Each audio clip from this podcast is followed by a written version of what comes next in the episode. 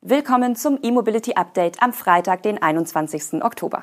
Mit diesen News und Highlights der Elektromobilität verabschieden wir uns in das Herbstwochenende. Tesla mit neuem Rekordumsatz. iWays öffnet Registrierungen für den U6. BYD bringt weitere E-Modelle nach Europa. Stockholm will Verkehr strenger regulieren. Und Daimler setzt auf elektrische Stadtbusse.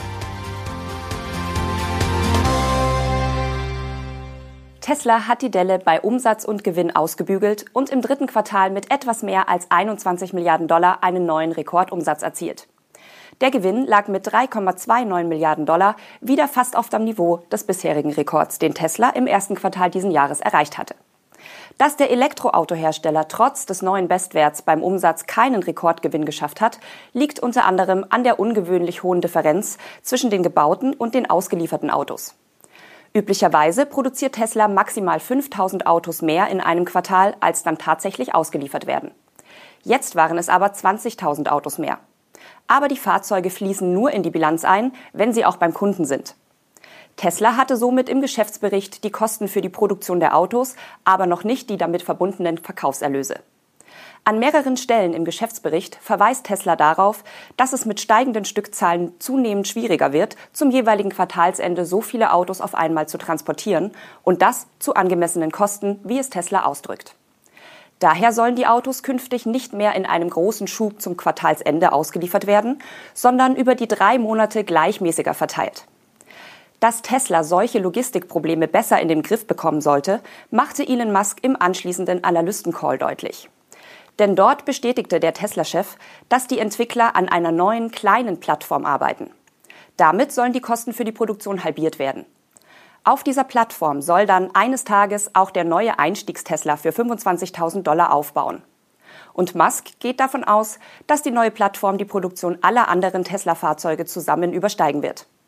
Ein Logistikchaos kann sich Tesla dann ganz sicher nicht mehr erlauben. Auf dem Weg zur Marktpremiere des U6 in Europa hat iWays jetzt einen weiteren Schritt getätigt.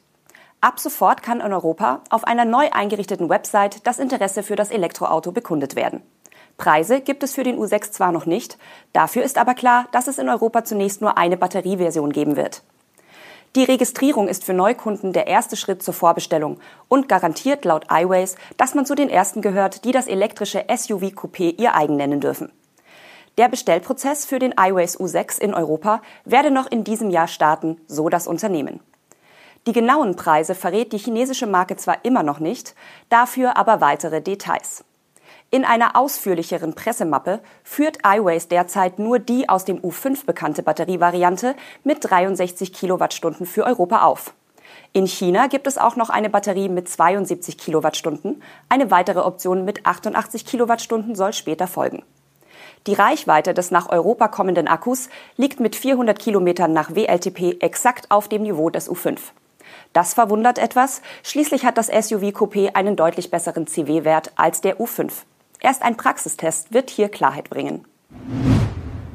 BYD will seine Elektroautopalette in Europa zügig ausbauen. Das Trio, mit dem der chinesische Hersteller in vielen europäischen Märkten starten will, könnte bereits im Laufe des kommenden Jahres zu einem Quintett ausgebaut werden. So stellte BYD auf dem Pariser Autosalon nicht nur die bereits bekannten Europaneulinge Atto 3, Tang und Han vor. Hinzu kam auch die in China bereits gestartete Limousine Seal als Konkurrenz für das Tesla Model 3. Aus gutem Grund. Laut dem Vertriebsleiter von BYD in Europa wird der Seal schon im Laufe des kommenden Jahres auf unserem Kontinent erhältlich sein. Zu einem genaueren Zeitpunkt oder gar Preisen machte der Manager aber keine Angaben. Darüber hinaus überlegte BYD auch, den Kompaktstromer Dolphin in Europa anzubieten. Beide Modelle basieren auf der E-Plattform 3.0 von BYD. Dabei handelt es sich um eine reine Plattform für Elektrofahrzeuge, während es etwa den Han und Tang in Märkten außerhalb Europas auch noch als Plug-in-Hybride gibt. Seal und Dolphin setzten auf eine Systemspannung von 800 Volt und die hauseigene LFP-Zellchemie. Im Falle des BYD Seal wird sogar der neue Cell-to-Body-Ansatz des Unternehmens angewendet, bei dem die Batterie direkt in die Fahrzeugkarosserie integriert wird. Auch der Atto 3 basiert auf dieser Plattform. In Deutschland startet dieses Modell bei 38.000 Euro. Der Dolphin als Kompaktfahrzeug dürfte sich ein gutes Stück darunter positionieren. Hier ist zumindest in den Versionen für den chinesischen Markt auch die Batterie mit knapp 31 oder 45 Kilowattstunden deutlich kleiner. Beim Ziel dürfte es ein wenig darauf ankommen, welche Versionen BYD in Europa anbieten will. In China kommt das einfache Modell mit rund 60 Kilowattstunden und 150 kW Antriebsleistung auf vergleichbare Werte wie der Atto 3. Es gibt jedoch auch eine 230 kW starke Version, deren Akku über 82 Kilowattstunden groß ist. Diese Version dürfte preislich über dem Atto 3 einsortiert werden. In Stockholm gibt es eine neue Stadtregierung, die nun ihre Pläne für die Zukunft des Verkehrs in der schwedischen Hauptstadt umrissen hat. Und die haben es in sich. 2030 sollen alle Fahrzeuge in der Innenstadt emissionsfrei fahren. Und darüber hinaus soll der Autoverkehr generell um 30 Prozent reduziert werden, und zwar im Vergleich zu 2017.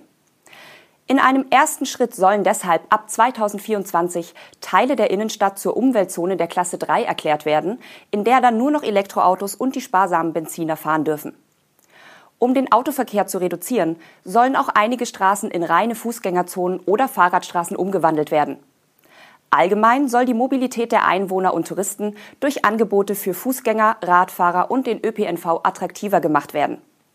Ganz verschwinden sollen Autos zwar nicht, aber eben elektrisch fahren. Erklärtes Ziel der neuen Stadtregierung ist es deshalb auch, bis 2030 in der Stadt 100.000 Ladepunkte zu errichten. Die schwedische Hauptstadt ist dabei übrigens auch schon auf einem guten Weg. So hatte im Juli der Betreiber Stockholm Parkering angekündigt, innerhalb von vier Jahren 10.000 Ladegeräte zu beschaffen, obwohl das Unternehmen bereits rund 5.000 Ladepunkte installiert hat. Und zum Schluss möchten wir Ihnen noch ein anderes Video ans Herz legen. Wir investieren im Stadtbussegment nicht mehr in Euro 7. Diese Ansage machte Till Oberwörder, Leiter von Daimler Buses, im Interview mit electrif.net. Er attestiert dem deutschen Markt eine starke Dynamik beim Umstieg auf Elektrobusse. Im Überlandssegment ist die Sache allerdings weniger klar. Die langen Distanzen erschweren die Elektrifizierung. Man sehe aber auch dort eine langsame Entwicklung hin zur E-Mobilität, so Oberwörder. Bis Ende der Dekade werden wir einen Teil der Reisebusse elektrifiziert sehen, sagte Oberwörder im Gespräch mit Peter Schwirz.